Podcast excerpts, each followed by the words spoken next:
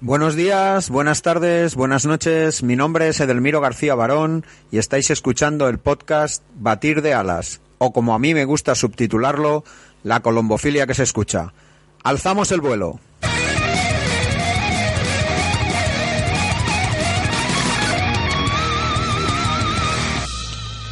Bienvenidas, bienvenidos. Episodio 6. Mensajeras aladas.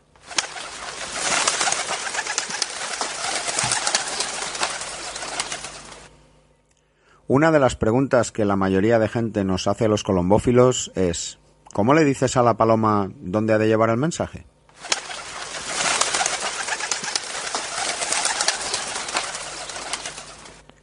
En mi caso, me gusta contestarles explicando, como hemos visto en anteriores episodios, que nosotros nos servimos de la capacidad que tiene la paloma mensajera de regresar a su palomar, la soltemos de donde la soltemos. Por tanto, si yo soy el dueño de la paloma, se la tendré que prestar a alguien para que pueda enviarme un mensaje, por ejemplo desde su casa. Mensaje que yo tan solo podré leer cuando mi paloma regrese al palomar. Estaríamos hablando de un canal de comunicación unidireccional, de su casa a mi palomar. ¿Podemos construir un canal de comunicación bidireccional? Por supuesto. Es posible establecer dicho canal entre dos colombófilos con sendos palomares e intercambiando entre ellos las palomas. Un buen ejemplo de esto fue la red de palomares que se usaron a modo de servicio postal en el Egipto de la época faraónica.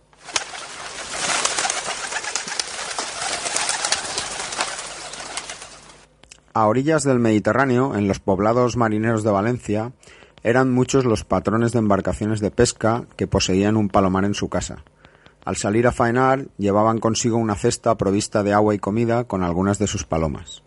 Terminada la pesquería, escribían en un pequeño trozo de papel la captura del día y soltaban a la paloma con el mensaje.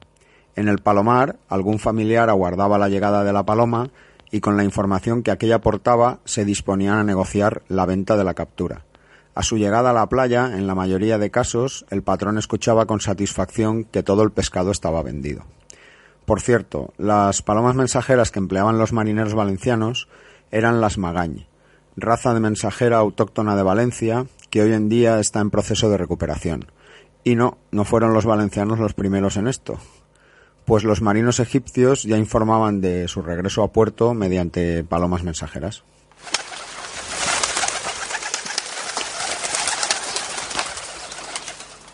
Podemos decir que en el caso de los patrones de pesca, estos encontraron una utilidad mercantil al uso de las palomas mensajeras pero seguro que en algún caso de enfermedad, naufragio, avería, etc., se la dieron humanitaria. Desgraciadamente, aunque se trata del símbolo de la paz, la paloma se ha visto inmersa en numerosos conflictos bélicos.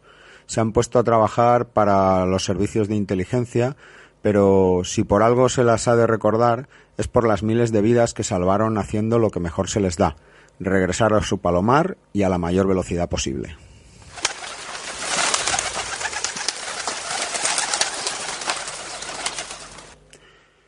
No quiero dejar pasar la oportunidad de contar la historia del padre de un buen amigo. Trabajaba como ordinario en Corbera, localidad de la Ribera Baja de la provincia de Valencia. Realizaba los portes entre dicha localidad y Barcelona, allá por los años 50, con un camión alimentado con gasógeno. Por aquel entonces y con aquellos vehículos y carreteras, el viaje llevaba días, cargaba una cesta con varias palomas y este era el modo de comunicar a su familia cómo se iba desarrollando el viaje.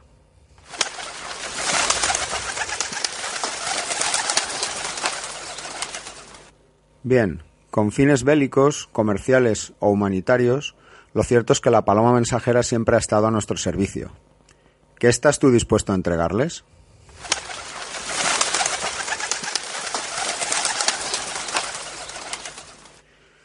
Gracias, gracias de corazón por acompañarme en este año 2016 en el que ha nacido este sencillo podcast. Espero contar contigo y que estemos juntos durante mucho tiempo. Feliz y próspero 2017.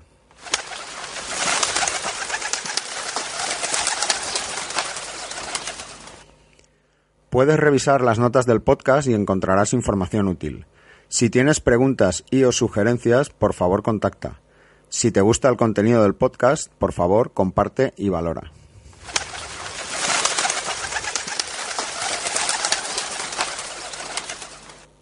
Te emplazo a escuchar el próximo episodio de Batir de Alas, la colombofilia que se escucha. Volamos pronto.